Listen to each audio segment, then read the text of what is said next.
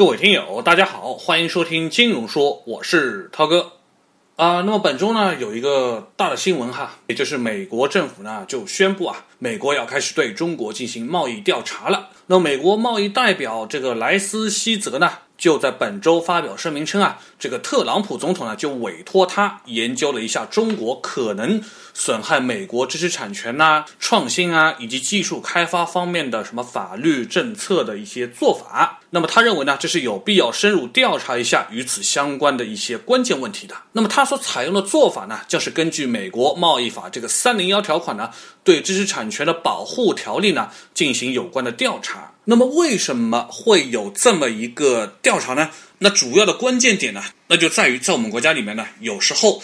如果你是一个外国企业，你要在我国开设企业的话呢，就必须要与我国的当地合资方呢进行信息技术的分享，然后开一个合资公司。那这个呢是作为一个中国市场的一个交换条件，所以呢美国人就不爽了嘛。那么今天啊，涛哥就要来说一说这个中美贸易摩擦的这么一个问题。那应该讲呢，合资企业其实在中国蛮普遍的。就拿汽车行业来说吧。什么海南马自达、东风雪铁龙啊、广州本田啊，其实都是合资的。包括说我们一些高新技术的企业，像什么英特尔啊、高通啊、亚马逊啊，他们都有中国的合资伙伴。但是呢，据美国的官方就估计啊，呃，因为这种的做法，那中国呢就可能让美国损失了将近六千亿美金的这么一个规模。那他们认为啊，这个有关于知识产权的问题啊。存在于比较多的领域里面，比如说假冒一些产品的设计啊、电影啊，以及电子游戏市场上面的一些盗版啊，包括一些什么特别专利的技术软件等等。那现在的做法是呢，很多本地的企业呢，就从这些外国企业那里寻求技术转让，然后呢，共同做公司嘛。有一些技术可能就是在合资的过程当中就被公开了，那这就导致了一定的这个损失。所以呢，特朗普也说啊，这种情况不能再这样发生下去了。他希望去做出一些改变。那中国这么做有它的事实依据吗？当然是有的嘛。因为中国当时在进入 WTO 世界贸易组织谈判的时候呢，就有达成一个规定。由于中国呢是发展中的国家，所以呢，中国在某一些方面就享有一定的自由度，可以保留自己的市场内部的一些限制的措施。那当时呢，美国的贸易代表呢也是同意了这样的一个做法。那他们呢？当时就允许中国呢限制部分的美国公司进入相关的市场。那除非啊，他们愿意参与创办合资的企业。那当时呢，也是乔治布什政府呢作为一种支持性的方式，那支持中国政府呢作为发展中的国家呢做了这么一个方法和措施，来保护当时中国还是发展中这么一个国家的这么一个情况。当然，对于美国人来说呢。这种支持它不是永久性的。当时呢，他们也有谈到啊，作为一定的回报呢，那中国呢是需要在以后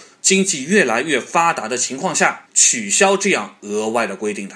所以呢，中国这么做呢是有它的一个事实依据的。那美国要现在这么搞呢，它也有它的一个算是事出有因吧。毕竟大家的期待都不太一样。那是不是现在雷声喊的那么大，到最后？会在真正要搞出一些新的，比如说单边行动的制裁方式啊，我相信一定会之前达成一个大家双方都比较认可的这种协议吧。无非就是中国再让点力嘛，再做出点让步嘛。那么其实话又得说，关于贸易调查呢，还有一个导火索呢，就是常年的这么一个所谓的贸易逆差。那美国商务部统计啊，在今年的上半年第一季度呢。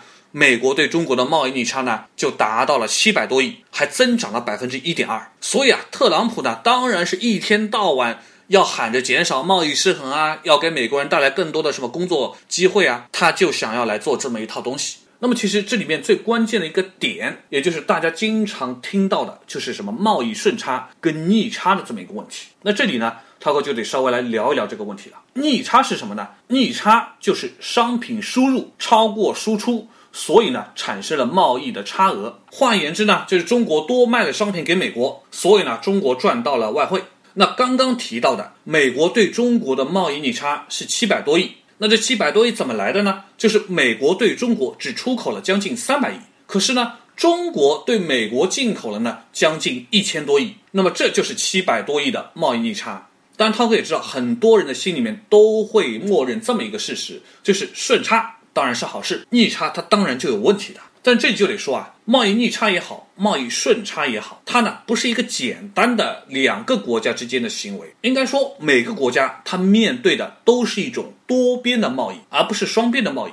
那举这么一个例子吧，阿拉伯人有钱有石油，可是呢他没有飞机啊，没有电影啊，所以呢他就把石油卖给了美国，那换美国人的飞机、电影等等，那美国人也拿到了阿拉伯人的钱呢。那这个时候呢，他又买了日本人的机械设备，包括日本的汽车。那日本人也有美国人的钱呢，那他就拿着美国人的钱又买了阿拉伯人的石油，因为日本人缺石油嘛。所以这里面就是环环相扣的，这是一个分工合作的结果。所以说，你从这么一个循环的角度，你就会发现，每个国家呢都是对别的国家呢会出现一定的顺差。或者逆差的，但是如果你从整盘贸易的大旗上面去看的话呢，你就会发现，其实它会是一种均衡。那如果我们说从个人的角度来说呢，它也是这样子。如果一个出租车司机，他呢一定是会要经常去加油的，所以他每次加油，他一定是对加油站有了贸易的逆差。那加油站呢，当然是顺差。但是呢，司机会去载乘客，那他对载乘客做生意。就又产生了顺差，那那些逆差的乘客呢？他可能又变相提供了另外一种服务，对其他的人有了一种顺差，所以